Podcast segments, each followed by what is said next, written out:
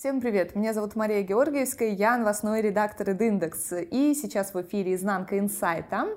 Это подкаст, посвященный рождению новых идей. Это новый сезон. В первом сезоне у нас вышло уже 9 выпусков. Если вы их не смотрели, обязательно заходите на YouTube в канал Индекс или слушайте на любой платформе с подкастами. Мы обязательно да, там есть, и даже а, вы сможете нас обнаружить на Литресе. Весь прошлый год мы говорили с агентствами и брендами о том, как рождаются идеи, о том, как они воплощаются в жизнь. И у нас были Артемий Гладченко из «Пятницы», а, у нас э, была Ирина Краснокутская из э, «Вивьен Сабо», Елена Панкив из «Полисорпа», возможно, помните этот ролик «Полисорпа», «Полишто», и Александр Ус из «Силы света». А, это прекрасные люди из продакшена, из э, мира рекламы, но сейчас мы хотим немного расширить темы, которые мы берем, и наш взор обратился на медиа.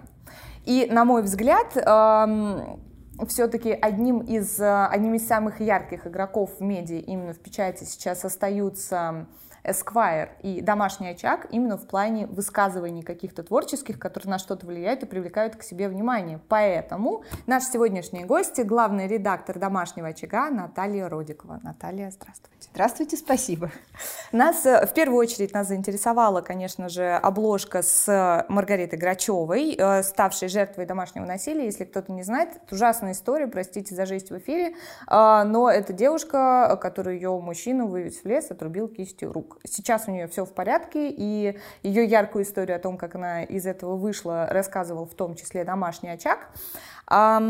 И хочется спросить, что произошло с домашним очагом, как эм, появилась эта история, и в целом даже не только про Риту Грачеву, я сделаю э, краткую историческую справку. Мы не поленились, залезли, посмотрели ваши предыдущие обложки, выносы, и раньше, вот вы пришли в очаг, по-моему, в феврале 2015 года, ваш первый номер был, эм, это майская обложка, которая пришла, э, была с выносом «Природа зовет», в принципе, более или менее в настроении домашнего очага, и потом в последующие годы в издании были довольно тоже ожидаемые темы «Лето на даче», «Ждем гостей», «Реальная любовь», «Худеем к лету». Ну, вот такие довольно, довольно ожидаемые истории. В 2019 году обложки начинают разбавляться такими выносами, как «Часики-то тикают», а, «Почему людей интересует, когда мы выйдем замуж и родим», а, «Сильная женщина, слабый мужчина» уже менее такая стереотипная, наверное, история. Такие нам нравятся мужчины отцы новой эпохи, для себя, без ума от себя и как-то больше больше, больше как будто вовнутрь. Есть ощущение, что все окончательно изменилось как раз в 2021 году, когда появилась э, Маргарита Грачева, и потом у вас появляются совершенно другие обложки э, про про воспитание, не про новую школу, не про воспитание, про новую школу, про новую мужественность, про новый женский язык прекрасный, э, прекрасный журнал. Что случилось в 2021 году? А, ну, э, темы и риторика поменялись в домашнем очаге раньше гораздо, чем э, это стало заметно по обложкам. И про домашнее насилие мы писали уже сколько-то лет до того. Mm. И про новое отцовство, и про то, как мужчины постепенно меняются. А, и про то, как меняются женщины. Мы тоже уже писали. И социальные темы появлялись с большой регулярностью в, в очаге. А, ну, как бы что, что изменилось? Во-первых, журнал не может не меняться со временем. Ты все равно живешь в контексте больших мировых событий, вот, большой мировой повестки. То, что происходит с обществом, оно неизменно отражается на любых медиа. Вот. Конечно, меняется главный редактор. Конечно, то, тот мой вектор э, познания феминизма и осознавания себя как феминистки, конечно, он не мог э, не повлиять на то, ну, каким становился журнал. То есть мы все более последовательно говорили о правах женщин, все меньше допускали таких тем, которые предлагают женщине стать лучше, чтобы кому-то понравиться. А, ну, понятно кому, в, в рамках традиционной повестки, да, это а, понравится мужу. Как, как нарядиться, как что приготовить, чтобы он тебя еще больше полюбил, никуда не ушел и так далее. То есть стало понятно, что это какая-то фигня. На самом деле. Э, и фигня не писать про это, а фигня, как бы, которая в жизни происходит, она не, там, не устраивает меня, она не устраивает моих знакомых женщин. Почему мы должны об этом писать и делать вид, как будто бы нас устраивает такой порядок вещей? Нет, нас он не устраивает. Не обязательно бороться с этим ну, какими-то сразу ядовитыми методами. Вот. Можно просто, например, перестать писать о наиболее токсичных э, конструкциях, да, предлагать женщине в них встраиваться, опять же. А, то есть мне, например, э, перестали нравиться материалы, там, даже там, в разделе мода, например, казалось бы, да, если э, заход на них через то, что вот там, э, нарядись к Дню Святого Валентина, чтобы сделать подарок своему мужчине. Блин, а можно я себе сделаю подарок, нарядившись и не к Дню Святого Валентина, а просто когда я захочу? И почему я должна себя ощущать подарком вообще? Да.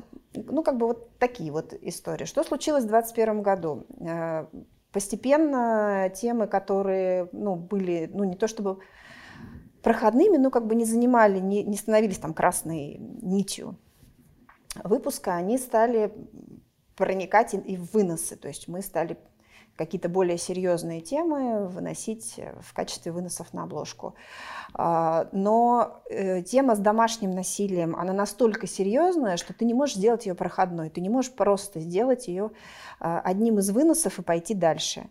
А, она э, требует такого сильного внимания и такого сильного деятельного отношения к этому, что в какой-то момент стало понятно, что мы хотим сделать героиней не медийную женщину, ну, она, конечно, в какой-то момент стала медийной, не, не звезду, вот, а э, самую известную в России жертву семейного насилия. И когда мы стали выносить э, а, мы сразу поняли, что это будет специальный номер, у нас там будет большой специальный раздел, посвященный семейному насилию, в котором эксперты будут со всех сторон а, разбираться в проблеме, отвечать на самые там, такие явные вопросы, которые в этой теме существуют. Вот. И когда мы эту обложку делали, уже сняли, и арт-директор ее верстал, выноса, мы с издателем, а у нас общий издатель со Сквайром, к слову, mm-hmm. поняли, что нужно убирать все остальные выносы, что мы говорим на такую серьезную тему, мы хотим, чтобы это прозвучало так, чтобы услышали только это. А, и в итоге у нас остался там один вынос. То есть обычно журналы обвешаны выносами, и тем более домашний очаг, он довольно многокомпонентный, у нас там шесть разных направлений, там и рецепты, и интерьер, и мода, и бьюти, и фэмили, там и так далее. Вот, и ты стремишься как бы читателю все проанонсировать, что, что в номере есть. Вот. И для нас это был такой первый выпуск, когда мы убрали все выносы, оставили только цитату Риты про то, что она ждет ребенка и больше не хочет бояться, и крупный большой один вынос про то, что нам нужен закон о домашнем насилии. Вот, вот так родилась эта обложка. Очень много вопросов сразу. Я смотрю, у вас же теперь выносы в целом стали легче. А, да. То есть, если это то какой-то... их меньше? Значит. Их меньше стало, ну, то есть, по крайней мере, они в какую-то, в одну сторону стали говорить. То есть, здесь как раз про то, как меняются мужчины, э, кажется, что выносов много, на самом деле это все про одну тему, то есть, как они меняются. И мы говорим про отношения, про внешность, про чувство, про отцовство, там, про сексуальность, маскулинность, про весь их опыт. Вот. А, на самом деле я не знаю, сохраним ли мы ну, как бы такой формат, такой стандарт, потому что не всегда э, хочется говорить на какую-то одну тему. Э, там, не всегда есть тема, которая требует, ну, чтобы весь выпуск о ней ну, был, mm-hmm. был ей посвящен. Э, и потом сейчас довольно Сложное время в смысле того, что у людей меняются привычки, привычные сценарии потребления информации и так далее. Мы, мы ищем себя. Угу. То есть, может быть, мы, мы вернем большое количество выносов, может быть, мы будем чередовать, может, один номер будет такой, другой секой. То есть мы сейчас стараемся не зацикливаться на, на чем-то и стараемся сами себе рамок не ставить. А вот э, интересно, с Грачевой как вы придумывали концепцию обложки? Она там стоит э, в платье, в таком легком. А, э, это возникло у меня в голове. Моя ролевая модель, да, мы говорили сейчас да, да, да. до записи про ролевые модели. У меня это Елена Новикова. Это Навсекая из мультика Миядзаки «Навсекая из долины ветров». если шире, то это воительница. Женщина, ну там девочка-воительница, в итоге она такой становится. А, и я себе представила, когда узнала, что Рита ждет ребенка, мы уже были к этому моменту каким-то образом знакомы, не помню каким, делали материал с ней, видимо. А, и я представила ее себе вот с такой подачей, что она с лицом и позой воительницы идет вперед, несет свой живот, поддерживает его своей а, рукой, вместо которой сейчас протез. А, и мне очень хотелось, чтобы это читалось, что она сильная, она не боится. Она, может быть, боится, но ей приходится преодолевать страх, и она это делает в том числе ради других женщин чтобы не боялись мы, чтобы мы говорили. Вот. И представилось, что это да, должно быть какое-то яркое платье, что-то развивающееся такое, чтобы показывало. Да, чтобы показывало, что она идет. То есть динамика должна была быть. То есть хотелось, чтобы так ветер э, раздувал ее. И за кадром там стою я и машу картонкой, чтобы локоны ее и платье развивались. Ну вот. и фон, по-моему, там какой-то довольно нежно-зеленый. А, мы снимали в Ботсаду в, э, в Таврическом в Питере. А Рита а, сейчас там живет. А вот интересно, просто э, она, конечно, воительница, я цепляюсь за это, угу. но мне интересно, вы, например, вот здесь я вижу больше гораздо такого... Э, воинственного? Во, воинственного, да.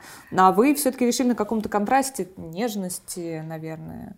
Да, то есть там, там все э, должно было сочесть, угу. ну, как бы сочетаться. Да, Рита очень нежная. Она на самом деле э, производит впечатление ну, колоссальная, когда ты ее встречаешь, потому что, зная ее историю, зная то, что ее не сломала она, а, ты ожидаешь увидеть перед собой человека гораздо более внешне крепкого.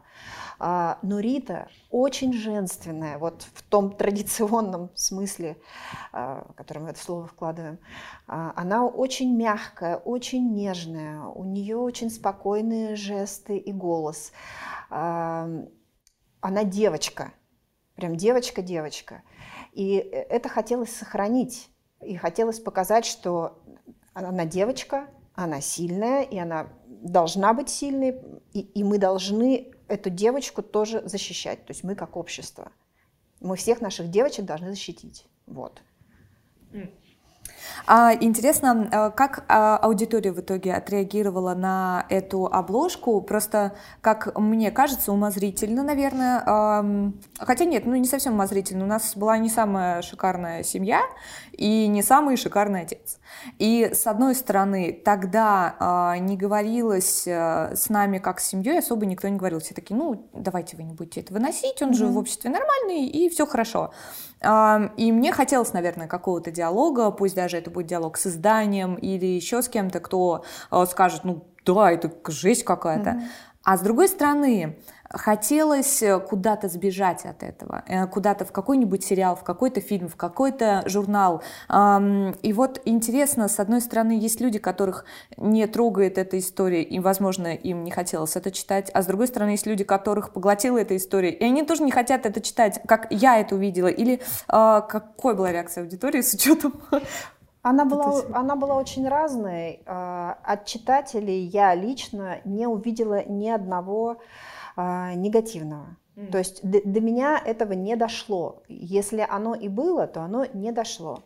А, негативные комментарии я видела в а, обсуждениях а, на, на, на площадках на других вот, э, в интернете. И, э, конечно, там присутствовала но там, там не читательская реакция присутствовала.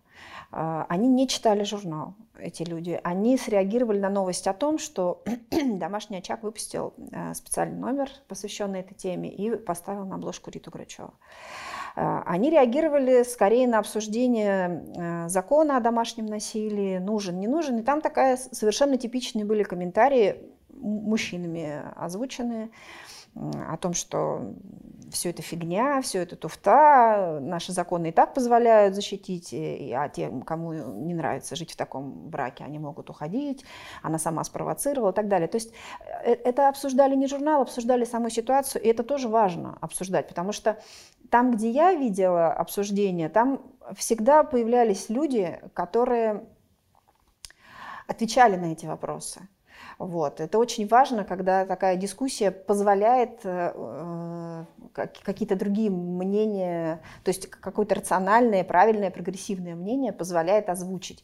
И, в общем, я довольно спокойно их воспринимала, потому что всегда в этих комментариях находился кто-то, кто-то приходил, ну, как правило, это были феминистки, вот, иногда знакомые мне, которые приходили и говорили, ребят, come on, все обстоит немножко не так.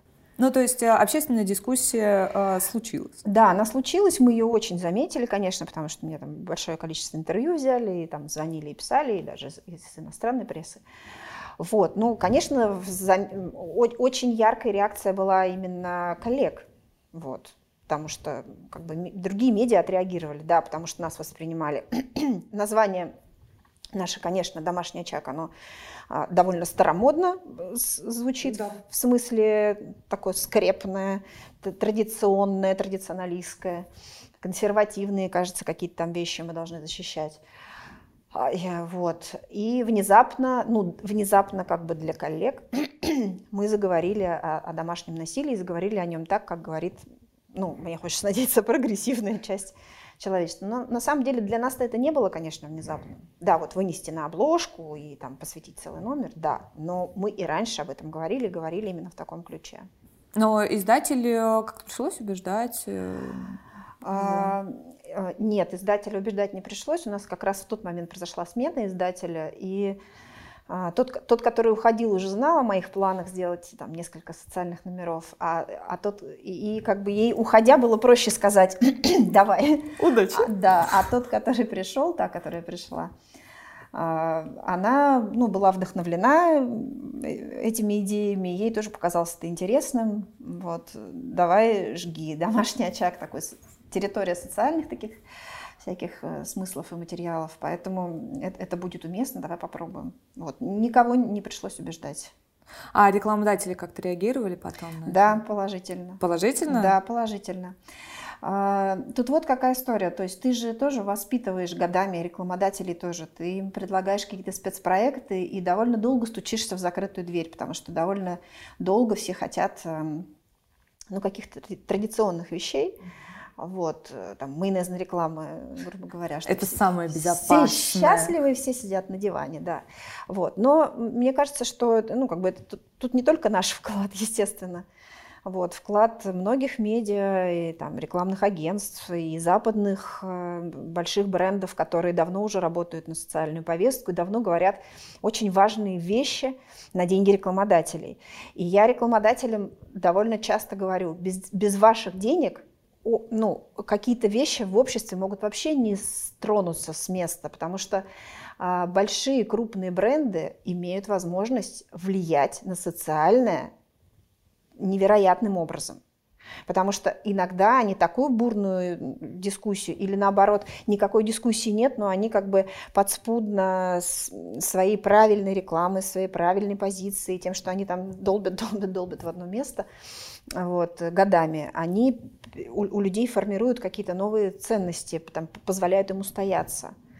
Вот. Рекламодатели отреагировали довольно бурно, всем очень понравилось это, потому что они тоже люди. Э, ну, кто такие рекламодатели? Это вот, э, ну, э, там, такие же ну, женщины, да. там, и мужчины, да, и, и на них тоже это, как на читателей, очень сильно повлияло, потому что они, они услышали, они увидели, они, ничего себя, так можно было? Какие вы крутые, какие вы молодцы. Понятно, что не все готовы идти в эту тему со, со, ну, как бы со своей, там, рекламной стратегией, а не обязательно в эту тему идти.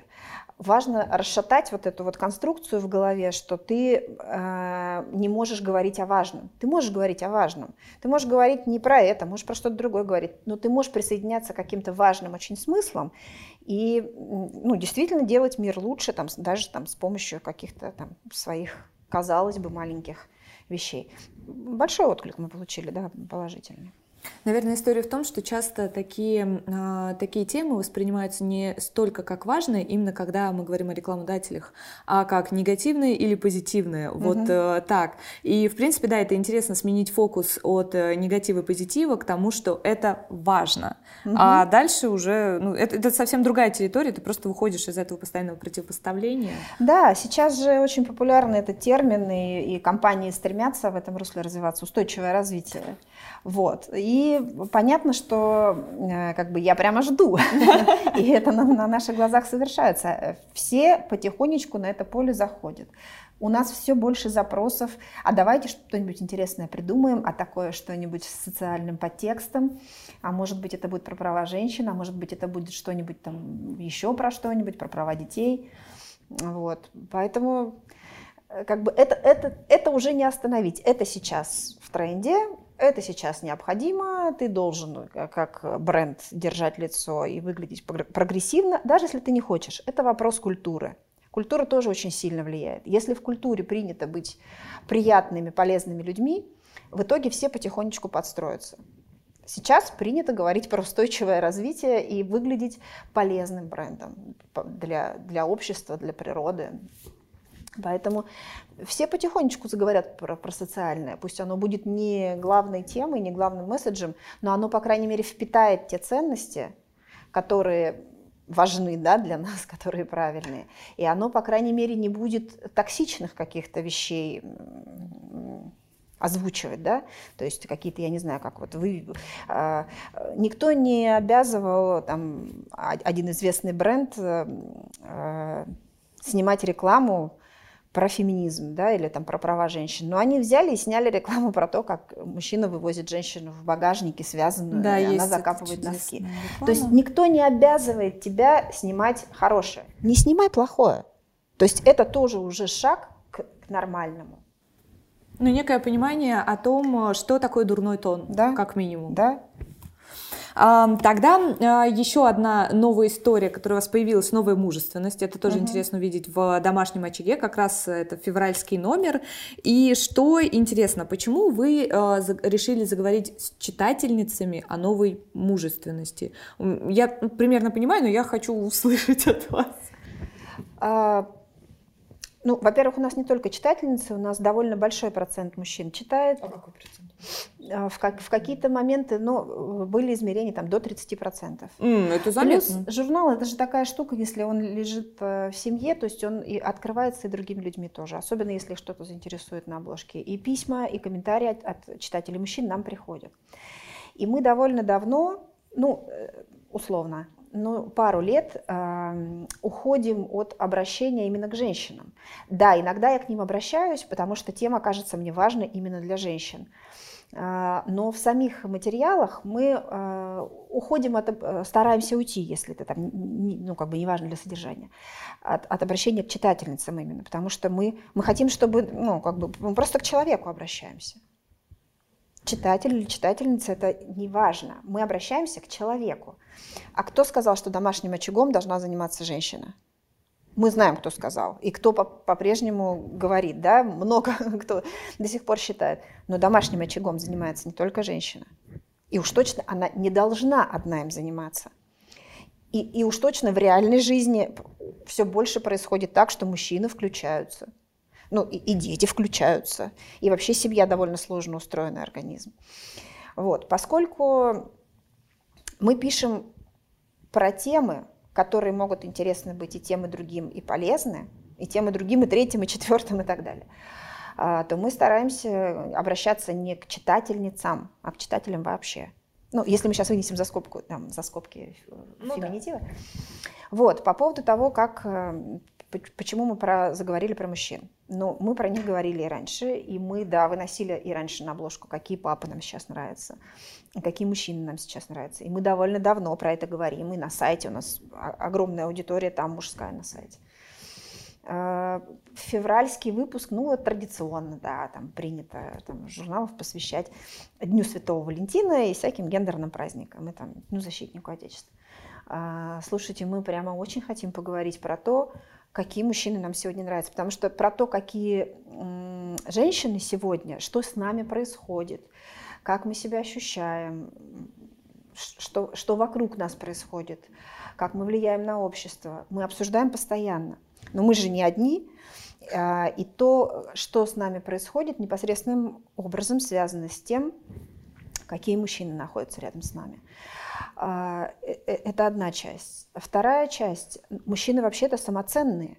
И с ними давно пора разговаривать а, тоже другим языком, обращаться к ним как к человеку, а не как к набору каких-то гендерных стереотипов. Мужчины разные.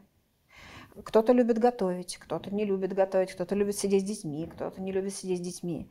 А, кто-то очень успешный в своем деле, а кто-то нет, обычный. А мы тоже не все успешные. Мы, ну, кто-то построил карьеру, кто-то не построил карьеру. А, и поскольку я ну, какое-то время там, занимаюсь уже темой депрессии, там, сфера моего научного интереса, скажем так, меня, конечно, очень сильно угнетает э, история про то, что мужские депрессии остаются незамеченными, потому что мужчины не жалуются на них, потому что они их не признают даже внутри себя, потому что они не обращаются к врачам, а потому что жаловаться э, стыдно. Ну, тут стигматизирована еще сама депрессия, э, как бы женщин тоже упрекают в этом, что вот... Там, мы ее придумали. Мы ее придумали, да, депрессия не существует. Вот. Э, но мужчинам в этом еще, то есть если женщине как-то общество это прощает, а мужчинам нет, пока что не прощает. И мы это видим очень сильно. На чем? На том, что, например, э, количество мужских э, самоубийств довольно высоко. Особенно в тех обществах, где а, мужчин очень сильно привязывают вот к этому образу. Ты должен быть сильным, должен быть мужиком, там, ни, ни в коем случае там, не жалуйся ни на что, и какая еще депрессия, соберись, тряпка. И даже самые близкие люди могут сказать, там, жена может сказать, там, партнерша, да, там, мама, сестра могут говорить, соберись, тряпка. Но почему соберись, тряпка, если у человека, например, действительно депрессия, и он имеет право на нее? Вот. В общем, э, как-то так мы потихонечку эту тему раскрутили, поняли, что мы хотим не про защитника Отечества поговорить, а про человека. Мы хотим, чтобы мужчины услышали себя, чтобы они заботились о себе, чтобы женщины понимали их лучше, потому что токсичные отношения женщин к мужчинам тоже существуют. О, да. Вот. Э, я не скажу, что особенно в феминистской среде нет, далеко не так. Как бы оно в любой среде существует. Вот это «соберись, тряпка», а и феминистки тоже так говорят. И в феминистских пабликах, когда вышел вот этот наш номер, очень э, обсуждалось как раз эм, была, были такие ветки, которые были как раз, ну давайте сейчас еще этих нюней будем, значит, этих маменькиных сынков будем носить на руках. Дорогие, нам поэтому с вами приходится ходить с феминизмом на перевес, потому что в том числе а, мы навешиваем вот эти вот гендерные стереотипы и на мужчин тоже. Давайте не будем, давайте будем друг к другу как люди относиться. Приходите на Edindex City Conference 2022. Мероприятие посвящено новым технологиям продвижения в интернет-среде. Обсудим тренды, инновационные решения и лучшие кейсы. 8 июня Москва, Лофт 2 и Лофт 3. Здесь будут все. Сейчас э, на обложке даже про нового мужчину мы видим женщину. И, в принципе, на обложках из тех, что я нашла на сайте, у вас три раза были мужчины. Один раз Константин Хабенский, но это понятно, Хабенский. А, до этого был еще Сергей Лазарев. Было связано с Евровидением. Да, Евровидение, сын э, и слезы на Евровидении, между mm-hmm. прочим. А, актер Денис Матросов, но в составе пары с Марией Куликовой. Да, и больше это я... было. Это было давно, это был 12 год. А, и так три мужчины с 2012 по 2022 набралось, то есть за 10 лет а, добрались. Почему, почему так? Например, а, на обложке с, про новую мужественность и новую маскулинность хорошо бы смотрелся. У нас есть там мужчина? Не на обложке. На обложке. Внимательно посмотрите. У нас на обложке есть мужчина. Это мужчина. Да. А, мы хотели э, сделать это именно так. Да, у нас, э, у нас там мужчина в зачаточном состоянии, можно сказать. Новое. Новый мужчина, да, который может вырасти другим. в другом обществе. Вот. То есть, да, мы напрямую это не проговариваем, ну, как бы это вот такой у нас был ход. Вот. Почему нет мужчин у нас на обложках? А, исторически так сложилось, мы к этому привыкли, что у нас там женщина на обложке. Я не против мужчин, никто у нас в редакции не против мужчин. Есть все время какой-то персонаж, которым мы увлечены на данный момент, которого мы хотим поставить на обложку. Чаще всего это женщина.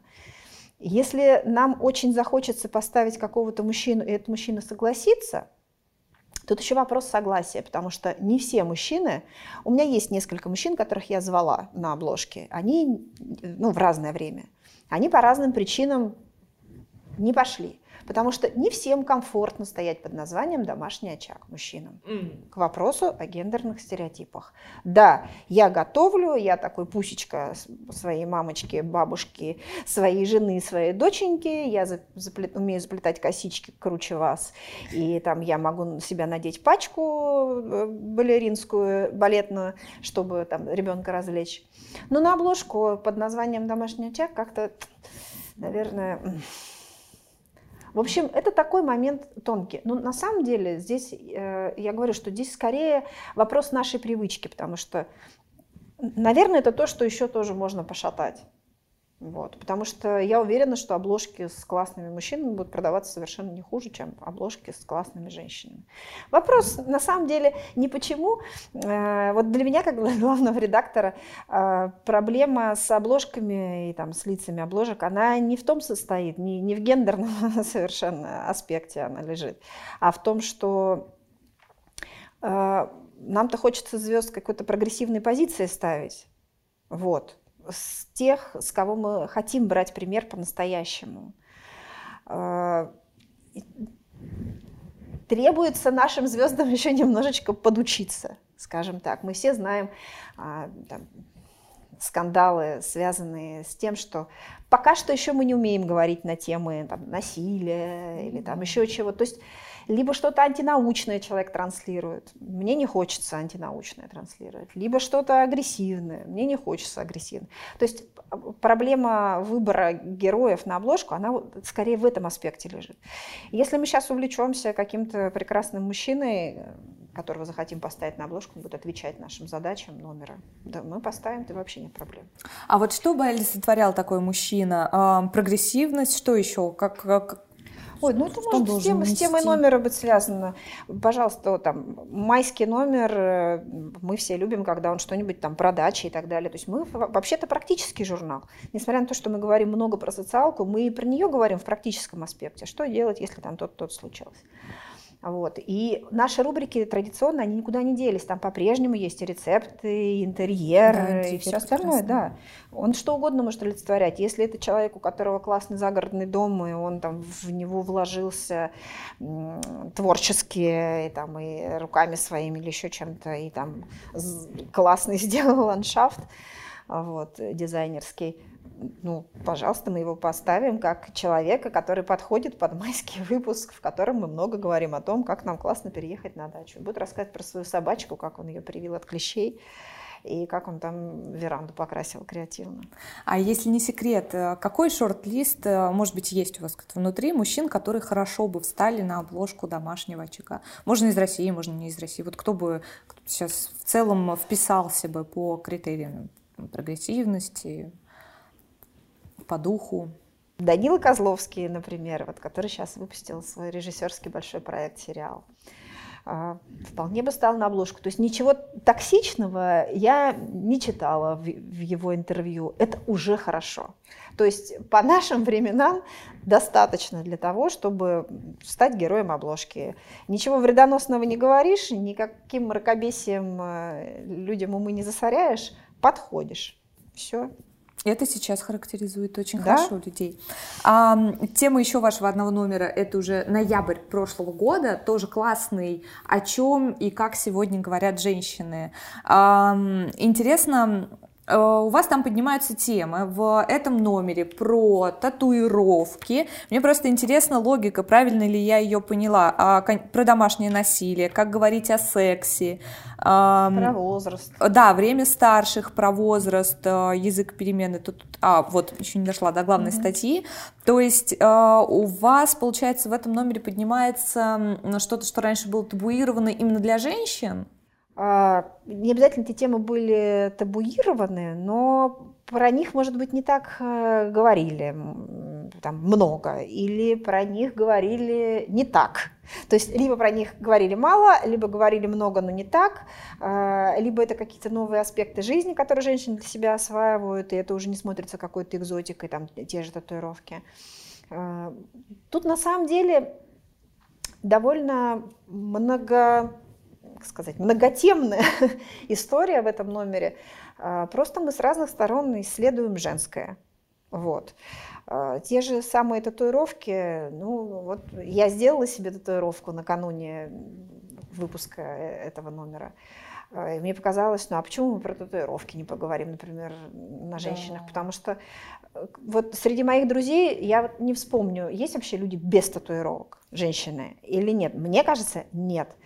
А, а тем не менее, эта тема до сих пор, как вот сейчас говорят, бомбит да. людей.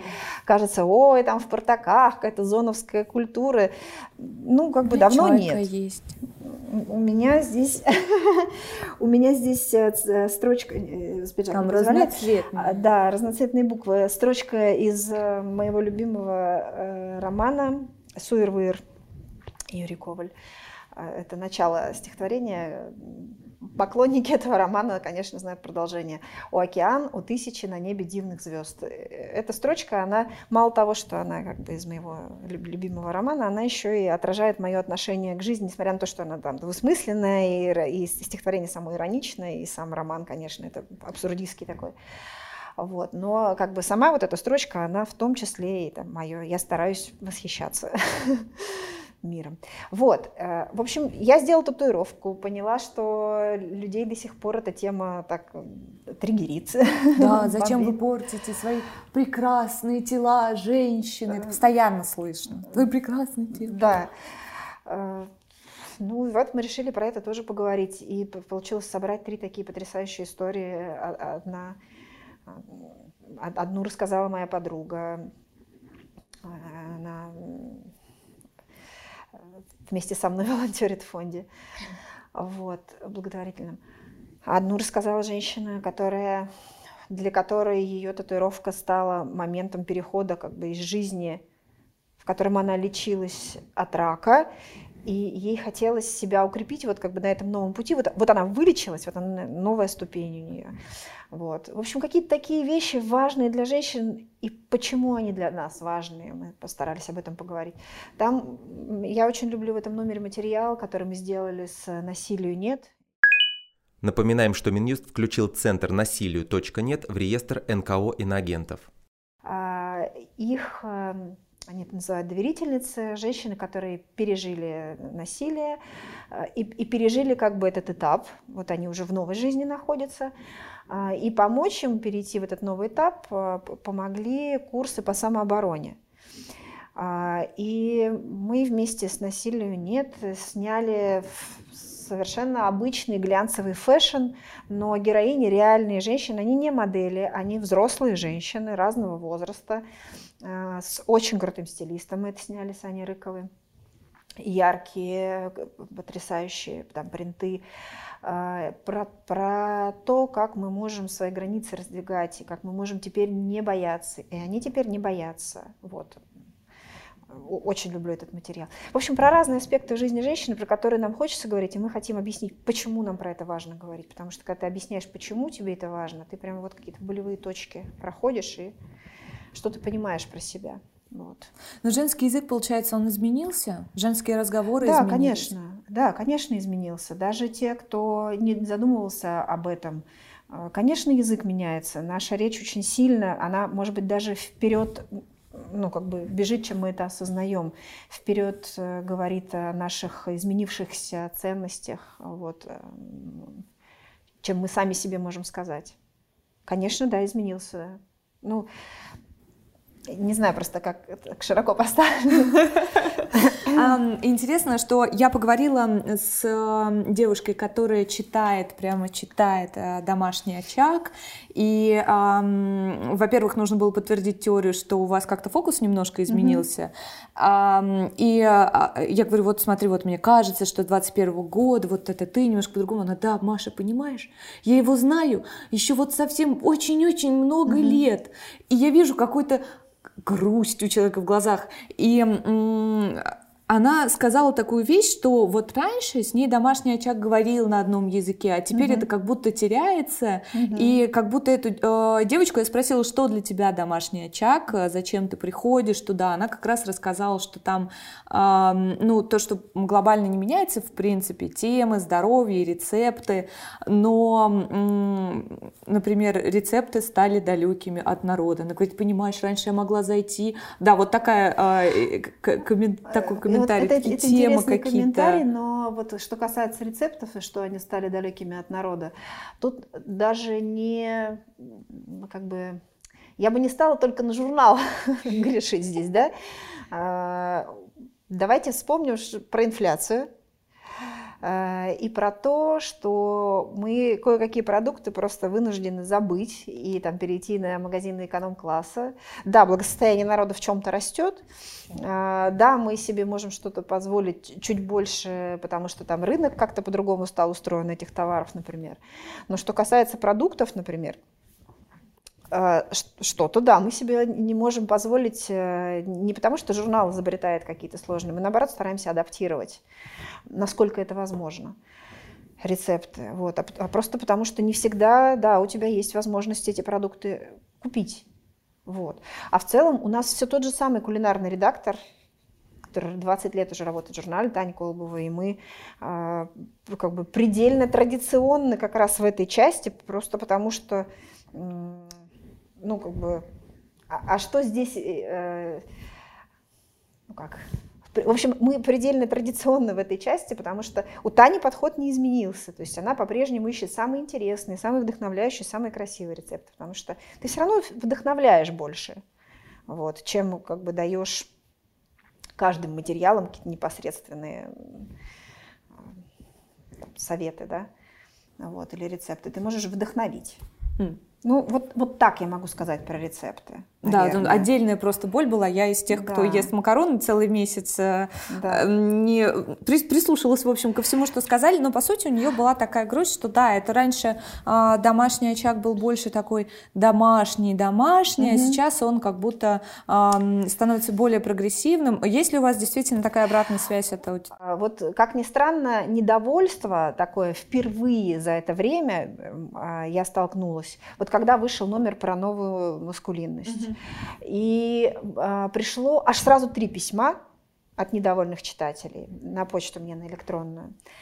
А, но пришло и много положительных. Но вот недовольных впервые пришло, пришли mm. прямо письма на почту, как раз с этим номером связано. Это про обратную связь. До этого никто напрямую не жаловался. То есть в комментариях на разных площадках, на нашем сайте, там еще что-то, на конкретные материалы реагируют, но как бы там всегда какой-то разный баланс. Mm. Да, э, вот, это одна история. Вторая история сложнее. Про то, что журнал заговорил другим языком. Э, я, как главный редактор, чувствую свою ответственность за читательниц. И, например, что касается темы про домашнее насилие, к примеру, я не могу не, не говорить с ними про домашнее насилие, потому что я знаю, что может быть, она сейчас не хочет про это читать, но с этим столкнется. Или, э, там, может быть, она уже столкнулась, но не решается и не знает, где еще об этом посмотреть. А, она должна понимать, что насилие – это насилие, и оно выглядит вот так она должна понимать, что она не обязана э, бежать с кастрюли борща к порогу, встречая мужа в чистом переднике, если она там до этого сидела. Она вообще не обязана сидеть дома, если у нее другие представления о том, как должен быть устроен брак. Она вообще не обязана находиться в браке, который небезопасен для нее. Физически, психологически, там, экономически, как угодно. А, тут история живот про что? Про то, что ты, например, можешь продолжать писать какие-то удобные вещи, которые погружают твоих читателей в мир, который для них небезопасен. И когда ты выстраиваешь вокруг них вот этот вот тепленький мирочек, который в один момент вот очень легко вот так э, снести, то есть ты можешь годами их учить, там, печь пирожки, правильно краситься, правильно выбирать лифчик, чтобы понравиться своему мужчине, правильно, там, я не знаю, что-то еще там делать, а, там, переставлять фикусы, чтобы мужик из дома не убежал. И Надо пока... поставить большого входа. Да, и пока у тебя как бы конструкция твоя более-менее держится, вроде как все нормально. Но как только она у тебя перекашивается, а она перекашивается у всех, в каждой семье, ты неизбежно в течение жизни сталкиваешься с разными моментами. У тебя заболевает ребенок, у тебя серьезно заболевают родители, ты разводишься, а, там, я не знаю, у тебя семейное насилие, там, у тебя там еще что-то, там, кредит ты не можешь выполнить. Короче говоря, ты сталкиваешься неизбежно с какими-то жизненными испытаниями, но ты не можешь продолжать дальше ориентироваться на какие-то сиропные, ничего серьезного не затрагивающие вещи. Да, может быть, мы сейчас немножко об этом, ну, как бы жестковато о каких-то вещах выглядит так, что мы говорим. Но это только потому, что мы долго про это не говорили. И сейчас, может быть, этот маятник, кажется, что он сильно туда качнулся, в какую-то социальную, может быть, сторону, там, прогрессивную, да, как мы говорим.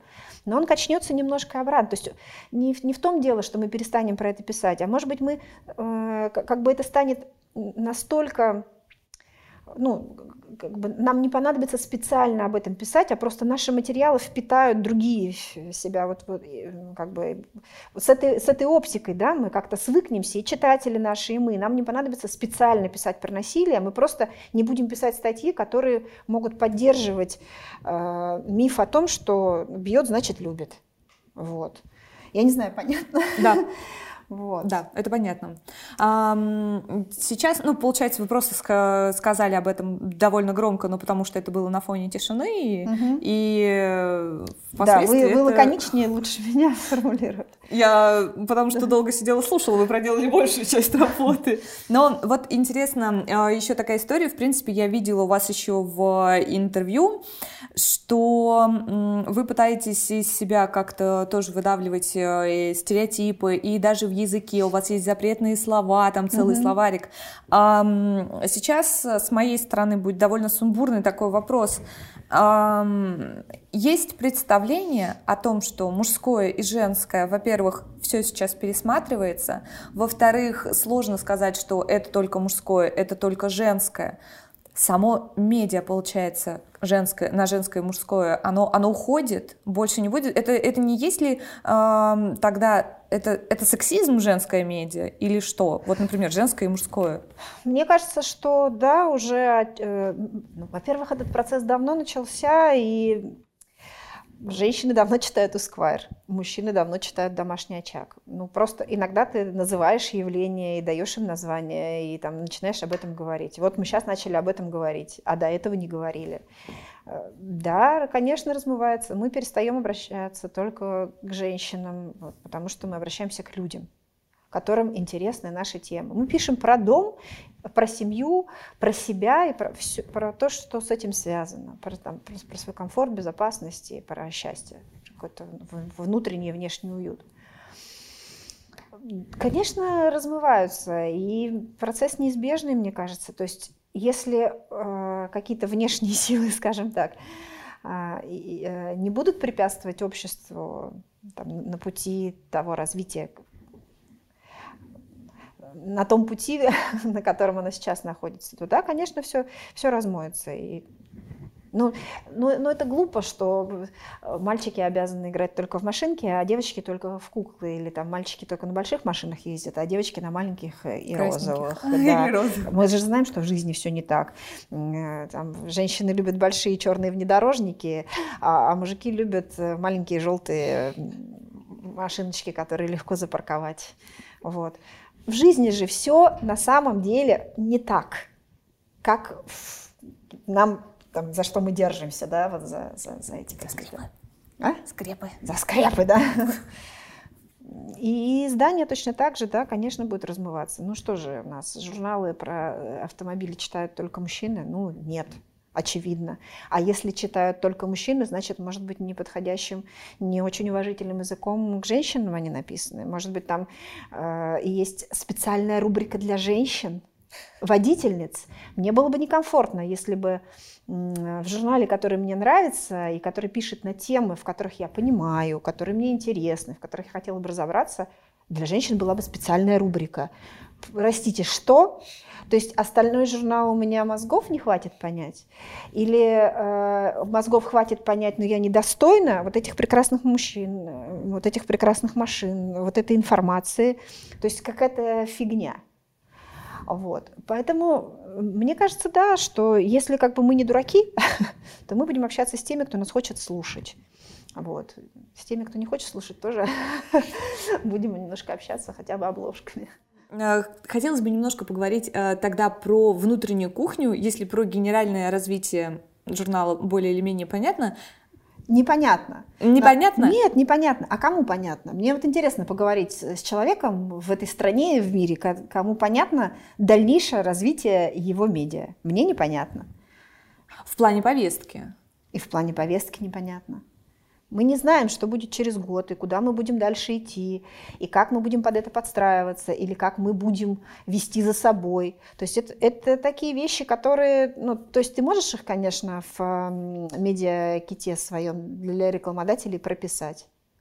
Но какое это будет иметь отношение к реальности, мы не знаем. Может, совпадем, может, нет. Мы не знали за неделю до того, как уйдем на карантин, два года назад, что мы уйдем на карантин, и весь мир перевернется с ног на голову, скажем так. Вот, поэтому мы не знаем. Ну, а на какие темы ЧГУ сейчас будет интересно говорить? На все. На все. Да. На все, которые связаны вот с тем, с чем я сказала. То есть все, что касается жизни человека, особенно той жизни, которая отвечает за его комфорт, безопасность, здоровье, она нам интересно будет. Что-то, что происходит, что на это влияет, мы будем об этом писать. Потому что мы, вот я люблю сравнивать домашний очаг с там, сумкой с инструментами. Мы хотим дать инструменты на разные случаи жизни. Вот. А какие там случаи нам еще предстоит пережить, мы не знаем. А вот э, интересно, э, как вы эти инструменты подбираете? Темы для номера, героев, особенно интересно героев. Это как, э, получается, появляется какой-то яркий человек в инфополе, вы думаете, а давайте мы расскажем его историю и в основном там номер. Или это как-то, или наоборот, вот история, мы под нее подбираем человека. Как, как это? А, я здесь напомню, да, что журнал выходит раз в месяц, и в нем там один человек на обложке Э, и там несколько реальных историй в середине. А у нас же около порядка 100 материалов в день выходят на сайте. В день. И мы перерабатываем эту информационную, э, все эти поводы, повестки и так далее, все, о чем говорят, и отрабатываем там и свой интерес – и как бы свою экспертизу отрабатываем, естественно, на сайте. Мы видим, на что откликаются люди, что им интересно сейчас, куда они бегут, за какой новостью. Мы видим наш трафик, который там скачет э, там, то туда, то сюда. А, и это нам дает, ну то есть понятно, что интернет сейчас э, дает большой тебе набор инструментов для того, чтобы немножко начать понимать, что людям интересно, и как бы этот отклик видеть сразу. Чуть-чуть, конечно, разные и привычки, и ну, иногда не чуть-чуть даже там на сайте, ну, в смысле в интернете чтение и в э, принте. Понятно, что не всегда то, что ты с удовольствием читаешь, не всегда ты готов за этого героя, например, заплатить э, там 100 рублей чтобы купить э, с ним э, обложку. Да, ты читаешь, потому что такой guilty pleasure, ты, там, ты любишь скандальчики всякие, желтизну, э, но журнал ты предпочтешь купить с кем-нибудь там более там, другим, например. Не хочешь платить за этого героя, про которого ты только что читал, там, про его какие-нибудь эти. Вот. А, собственно говоря, возвращаясь к вопросу, как, как принимается решение. Вот так принимается, то есть, да, ты ищешь каких-то вдохновляющие истории, ищешь вдохновляющие темы. Тебя самого должно это заводить. Меня больше всего бесит э, в авторах, в редакторах, когда человек предлагает тему на планерке, и она ему не интересна. Я говорю, подожди, как ты можешь, вот, ну тебе же самому, да, мы уже про это Я говорю, зачем ты мне предлагаешь? Вот человек же придет в магазин потратить свои деньги – на журнал. а, тебе на зарплату в том числе. Или человек там зайдет на наш сайт, читать это. Зачем ты предлагаешь тему, которая тебе самого не, не, не интересна вообще, про которую ты сто раз уже писал? Да, есть вечно зеленые темы очень, но тогда ты предложи ее так, чтобы мы поняли, ага, в ней появился новый поворот, или там надо напомнить, или подай ее так, чтобы не было зубовного скрежета у нас обоих с тобой сейчас. В общем, когда появляется какая-то тема, про которую начинают в редакции говорить, например, кажется, что она не имеет отношения к, там, к планерке, да, к, к ближайшему номеру или там, к, к тому, что на сайте должно появиться. Но как только ты начинаешь о чем-то интересном говорить, и такой, так, про это надо написать. Потому что нам это интересно. То есть как только тебя что-то заводят по-настоящему, если ты пишешь про то, что тебе скучно, это, вот это, никто не прочитает, тиражи будут падать, трафика не будет на статье. Аминь. Да. А, вопрос внезапный. Сколько примерно писем вы получаете в день от читателя? Они сейчас не пишут письма. Ну, на почту. Вот, Нет? я говорю, Вообще никак? По, по этому номеру мне пришло там порядка 10, наверное, всего за месяц э, писем, там около там 5-7 с благодарностями и 3 письма ругательные. Вот. А, я думала, три письма ругательные, там 50 такие нет, вылазы. Нет, нет, нет, люди, люди сейчас не пишут писем. Нет, ну как бы я не... не а, нет, бывает из э, мест лишения свободы приходят э, бумажные письма. А, ну, ну, это как бы такой жест отчаяния человеку нужно куда-то написать. Но как бы, и то это редко, там за год, может быть, одно, там, бывает конверт какой-нибудь придет. Нет, сейчас люди не пишут письма, ну потому что жизнь очень быстрая. Прочитал, дальше переключился. Информации очень много. Откликаться на каждую статью, ну, слушайте, чернил, как говорится, не хватит, или там пальцев напечатать письмо. Нет, не пишут. В комментариях люди комментируют на сайте, и даже чаще не на сайте, а в соцсетях. Хотелось бы еще чуть-чуть про печатку поговорить. Угу. А мы про, сейчас много про нее прям говорили. Как явление, как принт. Вот вы да. верите в то, что печать еще будет жить? Вы, вот вы в это верите, в саму? Единственное, на что здесь можно ориентироваться, это притча во языцах, да, то, что постоянно приводит в пример по поводу разных явлений. Останутся они в нашей жизни или нет. Это слова Рудольфа из Москвы слезам не верит, да, там через, там, не помню эту цитату не будет целиком, да, э, что останется одно сплошное телевидение. Вот. Но осталось же и все остальное. Просто как бы у, у всего будет свой читатель, у всего будет свой потребитель. Да, какие-то вещи чисто технологически отмирают, там, я не знаю, дискеты, да, там, где они сейчас вообще, там, пейджеры, вот. Но никто не знает, как еще может э, перевер... перевернуться для тех же дискет, а вдруг там когда-нибудь что-нибудь. А, не знаю, мне пока что, мне кажется, что останется. Это же как с книгами тоже, да, вот э, та история, та часть людей, которая будет э, читать. Читательская культура бумажного, она пока что передается из поколения в поколение. Посмотрим, что будет дальше, потому что мои дети э, уже год не брали в руки книг. И даже учебники они не берут в руки, потому что они всю информацию находят в интернете. Но они были, э, то есть мне казалось, что я им передала вот эту книжную культуру, и они были довольно заядлыми читателями, очень много читали все трое. Вот. Но что будет дальше, непонятно. Вернутся они к этому, не вернутся. То же самое с журналами. То есть пока э, живы те поколения, которые журналы читают, ну, как бы на несколько лет я вижу вперед перспективы. Что дальше будет, непонятно. То есть останемся мы каким-то а, там принт в целом нишевой какой-то истории для каких-то ценителей, как сейчас проигрыватели, там, виниловые, да, пластинки, хаенчики всякие. Вот. Или, или как бы совершенно в другую, в какую-то сторону идет. Я, я как бы не стала бы привязываться и там тосковать по каким-то... Это всего лишь форма.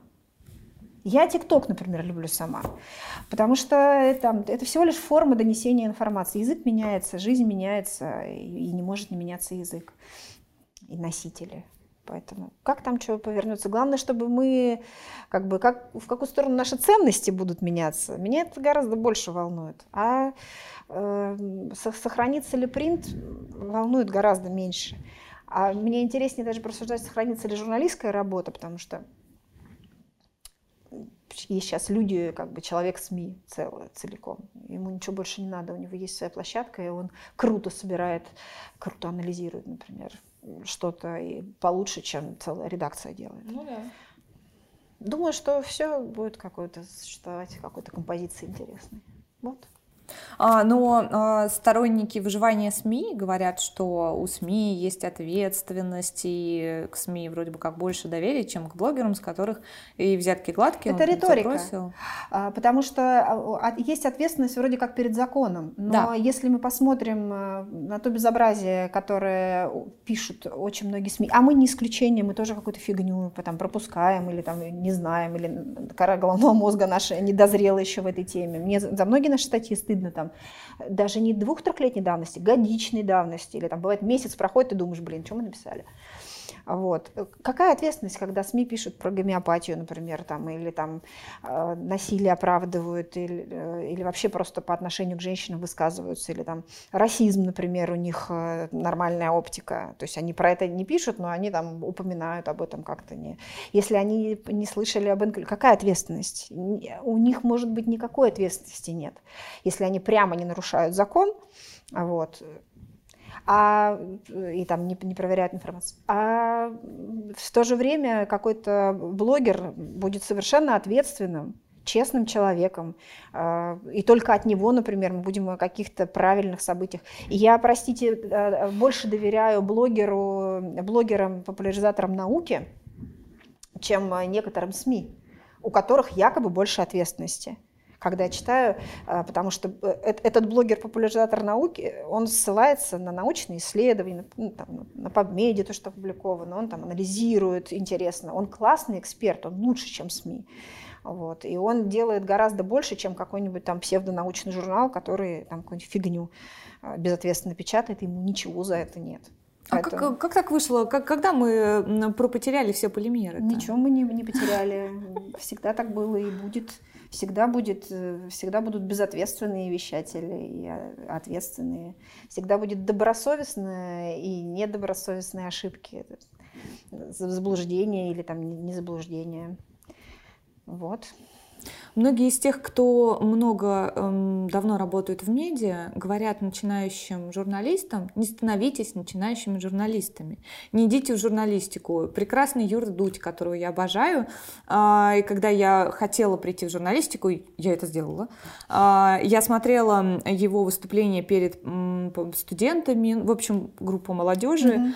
И э, там, значит, видео было написано, по-моему, как брать интервью. Прекрасные советы, которые он начал со словами, со слов «не идите в журналистику». Вот вы э, больше к какому лагерю? Э, к тех, кто говорит, если ты хочешь, Бог, Бог с тобой, или ну не иди ты в журналистику? Вот вы куда? Вы тоже будете так говорить? Да, это же кокетство любого состоявшегося человека в любой профессии. Вот в любой профессии есть свои трудности, и есть э, место для такой позиции.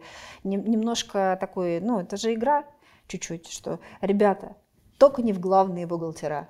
Мама моя всю жизнь говорит, я тебя умоляю, пожалуйста, только не экономика и не главный бухгалтер. Кем хочешь иди, хоть вот на сцену танцуй, только не главный бухгалтер. А, актеры тоже все говорят. Только не идите в актеры. Это кошмар, ужас и так далее. Но любое призвание, если оно призвание, это же судьба. Ну а как здесь, о чем здесь можно говорить? Какой здесь лагерь? Если это ты очень хочешь, и даже если ты в этом плох, ты все равно можешь какие-то вещи талантливо делать. Даже если у тебя таланта не хватает, но ты очень хочешь, ты на этой искре можешь что-то делать. Вот. Поэтому, ну, как бы, тому, кто нужен, тот придет в журналистику. Он может журналистом не называться, а быть блогером или, или не быть блогером, он просто может э, писать периодически какие-то очень важные посты для просто, казалось бы, своих друзей. У него будет расти количество подписчиков, и он станет инфлюенсером в итоге, просто потому что люди услышат какой-то живой, честный голос на какую-то важную для них тему. И так происходит с людьми сейчас. Там социологи, какие-то психологи становятся голосом просто важным для поколения. Я не знаю, там Людмила Петрановская, она же не журналист, известный психолог, но тем не менее она, она довольно медийная уже личность, потому что люди, там сначала приемные родители, потом обычные родители, которые услышали важные вещи, сказанные новым языком, какие-то новые вещи услышали для себя. То есть я сама пришла как приемный родитель там, на ее ЖЖ, потом стала читать просто как родители, понимать, что да, там же какой-то бесценный кладезь там, советов, и там ну, оптика вообще по-другому начинает работать. То есть я думаю так, ну как бы хочешь, суждено тебе, ты умеешь с этим, ну, значит, идешь. Здесь не может быть какого-то решения или совета. Ну, все твердят, журналистика умерла, журналистика умерла в России. Угу. Сейчас тем более, куда не пойдешь, да. куда не сунешься. Да. Журналистика, которая не умерла, она наполовину вся сидит. Это, это другой разговор. Если Но это другая история. Да, если вопрос был об этом, то тут, конечно. Но а, как история нам показывает, не обязательно быть журналистом и что-то говорить как бы, чтобы говорить не было твоей профессии, ты какие-то опасные там вещи озвучивал с точки зрения там, государства, чтобы тебя за это прижучили. Мы не так, там несколько десятилетий от нас отстоит, когда не нужно было быть журналистом, чтобы тебя посадили за то, что ты говоришь, думаешь, намереваешься, или даже не говоришь и не думаешь, но кто-то про тебя про это подумал, или даже просто ведешь себя так, что не совпадаешь с какой-то там официальной позицией. То есть э, это вообще не связано с журналистикой. Если как бы... В общем, если чувствуешь, что надо, да? то делай. Конечно. Делай все, что хочешь делать. И раз уж мы перешли на советы, мы запускаем в изнанке инсайта новую рубрику в поисках Биг Бедеры, где наши гости будут рассказывать о своих э, тропах к идеям. И испробуем эту рубрику мы на вас. а, все довольно просто. Нужно просто ответить на три, три вопроса. Что нужно читать, смотреть и слушать, чтобы ну, не оставаться всегда креативным, но быть открытым идеям. Вот какое потребление, наверное, медиа вы бы посоветовали? Возможно, конкретные книги, а возможно, а возможно что-то другое вот, в медиапотреблении. Как быть? Читать, смотреть, слушать. Мне кажется, что надо читать, смотреть и слушать все, все что интересно. Сейчас э, ну, ты все равно будешь писать о том, что интересно тебе.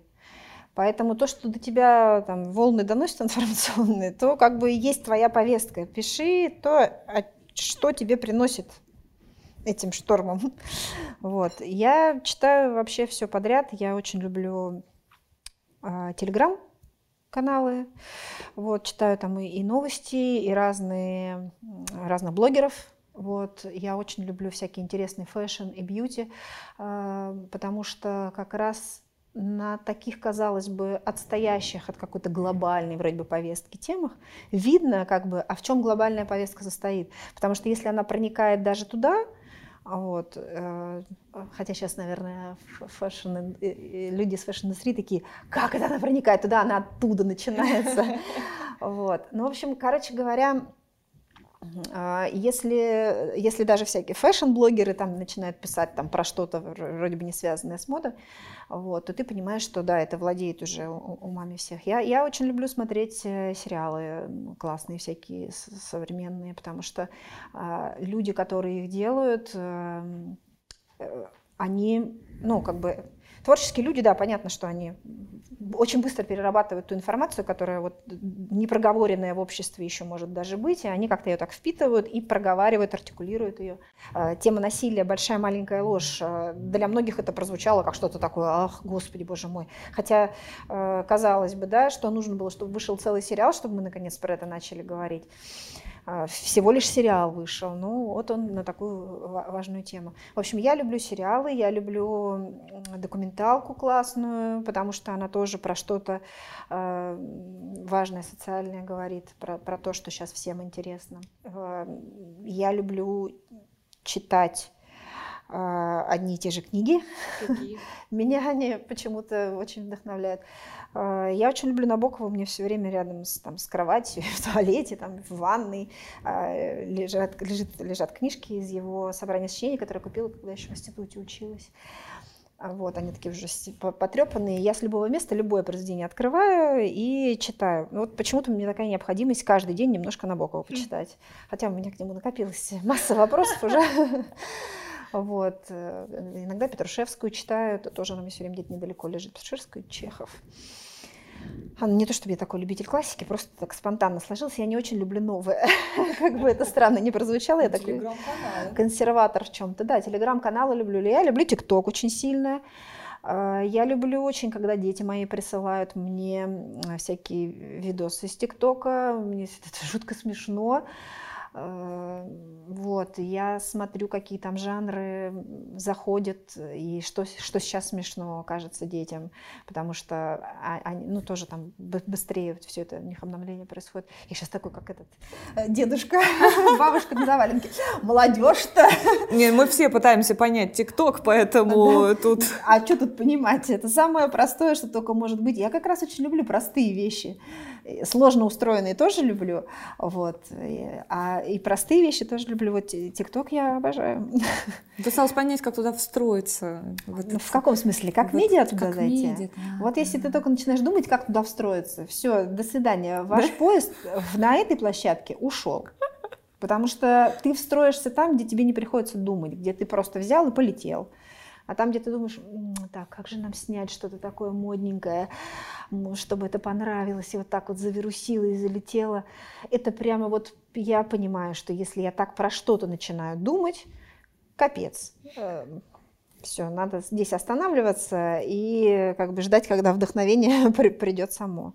Ну, просто мне кажется, это так не работает. Вот.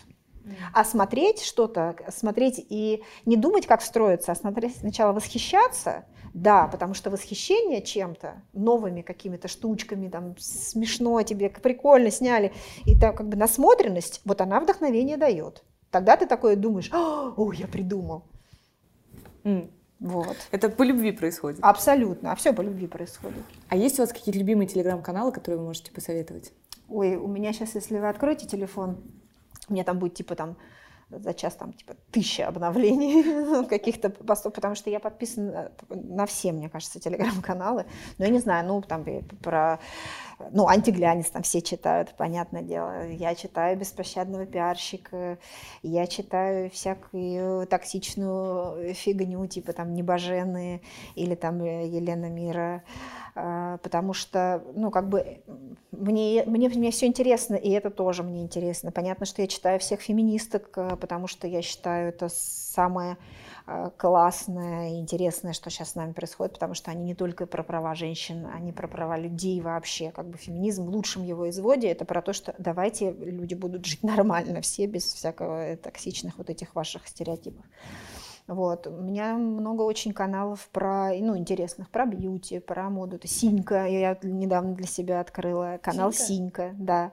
Девушка ведет эм, fashion, очень интересно. А, Беспощадная красота, это Алина, а, а, Арина Холлина ведет эм, beauty, можно так сказать, блогер, ну, она просто блогер. Журналистка очень классная. Что, что нужно делать, чтобы не застаиваться в одних и тех же мыслях и, опять же, быть открытым идеям? Вот что нужно делать? Выбегать, не знаю, из дома, ходить на прогулку, какие-то какие действия? Что вам помогает? Перезагрузиться.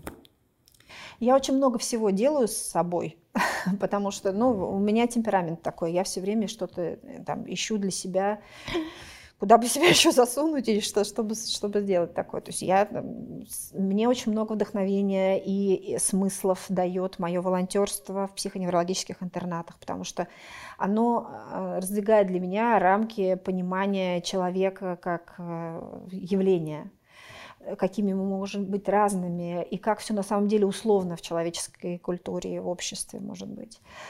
А, там, вот каждую субботу я езжу в психологический интернат с своими друзьями-волонтерами. Мне общение с моими друзьями-волонтерами очень много дает, потому что это все люди из творческой или там научной среды, и они все очень классные, креативные, и там все время мою голову на бекрень заставляют поворачиваться. Я заставляю себя подписываться на новые разные ну, не то, что заставляю, ввела в привычку а, подписываться на, на новые каналы, чтобы немножко там, ну, интересное всякое э, читать. Вот. Даже то, что мне не близко по ценностям, но я вижу, что оно меня почему-то цепляет, вот цепляет, как та же, там, тот же канал Небожена. Я хочу понимать, как бы за счет чего это меня цепляет и что там есть за информация.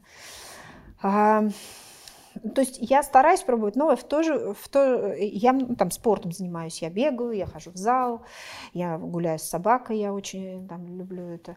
В то же время я, я понимаю, как важна для творческого человека и вообще, мне кажется, для, для любого человека, но для творческого, наверное, особенно, э, моменты даже довольно долгой прокрастинации.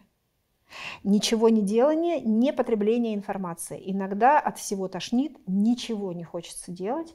И эти периоды бывают довольно долгими, и можно спокойно лежать на диване, жрать булку и смотреть, э, казалось бы, совершенно идиотские сериалы. Насколько долгими? Иногда за прокрастинацией э, она, она все равно, человеческий организм так устроен. Ты не можешь, э, я просто не очень верю в лень не очень верю в нее.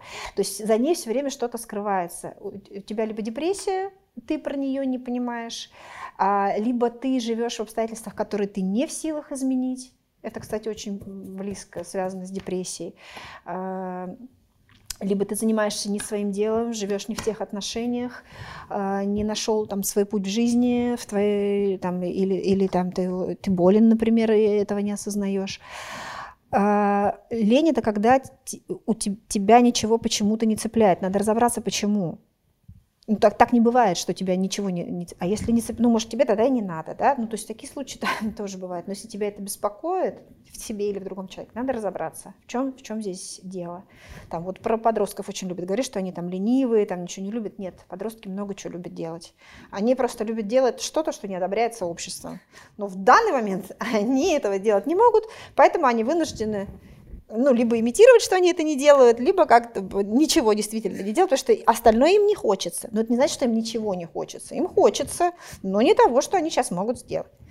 Вот. А, поэтому лениться можно сколько угодно, пока ты про себя не поймешь. Если тебе это дискомфорт не доставляет, ну, валяйся дальше, значит, твоему организму это нужно. Ты, может быть, истощен просто.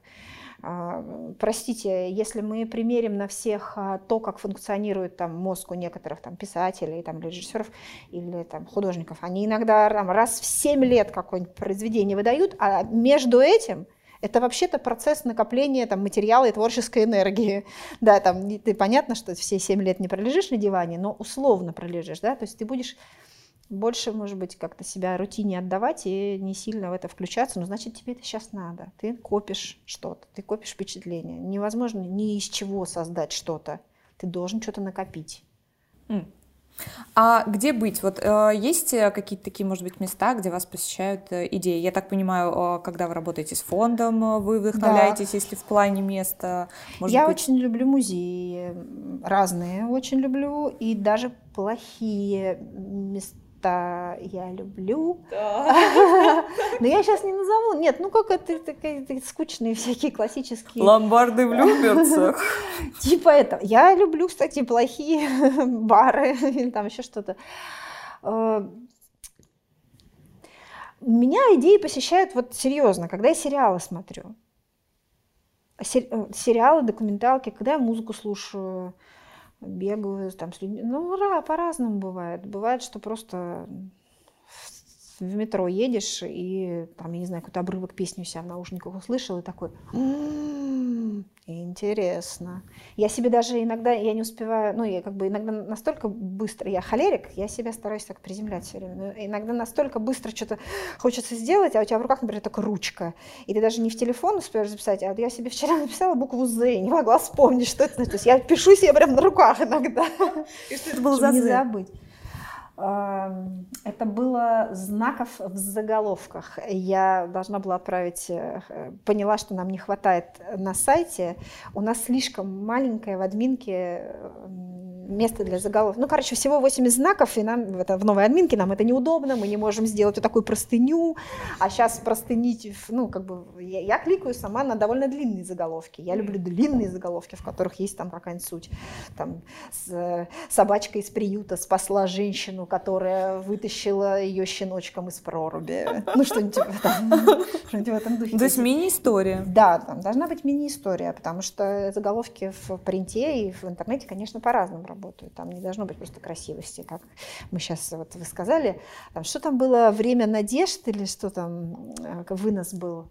пора перемен вот, на одном из ранних моих журналов.